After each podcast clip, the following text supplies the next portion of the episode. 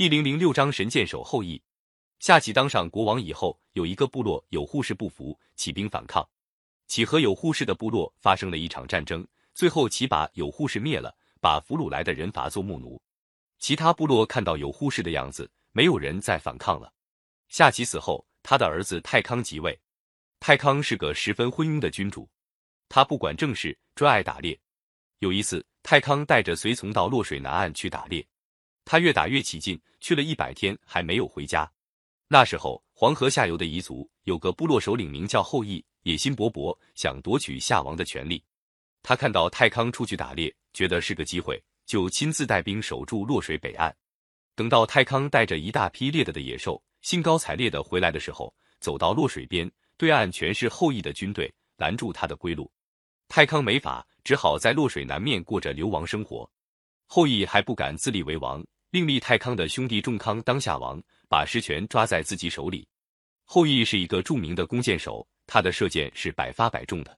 有一个神话说，古时候天空里本来有十个太阳，地面上热得像烤焦似的，给庄稼带来严重的灾害。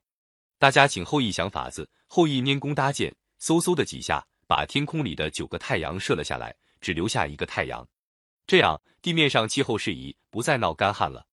又说。古时候，大河里有许多怪兽，经常兴风作浪，造成水灾，把禾苗淹没，人畜淹死。也是后羿用箭把这些怪兽都射死了，人们的生活才恢复了正常。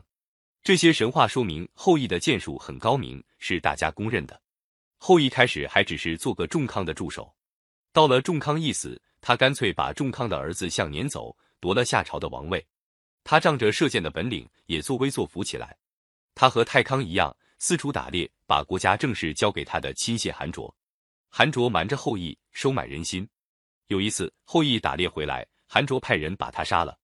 韩卓杀了后羿，夺了王位，怕夏族再跟他争夺，一定要杀死被后羿撵走的象。象逃到哪儿，韩卓就追到哪儿。后来，象终于被韩卓杀了。那时候，象的妻子正怀着孕，被韩卓逼得没法，从墙洞里爬了出去，逃到娘家有仍氏部落。生下个儿子叫少康，少康长大后给姥姥家看牲口。后来听到韩卓正在派人追捕他，又逃到舜的后代有虞氏那。少康从小在艰难的环境中长大，练了一身本领。他在有虞氏那里招收人马，开始有了自己的队伍。后来又得到忠于夏朝的大臣部落帮助，反攻韩卓，终于把王位夺了回来。夏朝从太康到少康，中间经过大约一百年的混战。才恢复过来，历史上称作少康中兴。少康灭了韩卓，可是彝族和夏朝之间的斗争还没完。彝族人有很多出名的射手，他们的弓箭很厉害。后来少康的儿子地柱即位，发明了一种可以避箭的护身衣，叫做甲，战胜了彝族，夏的势力又向东发展了。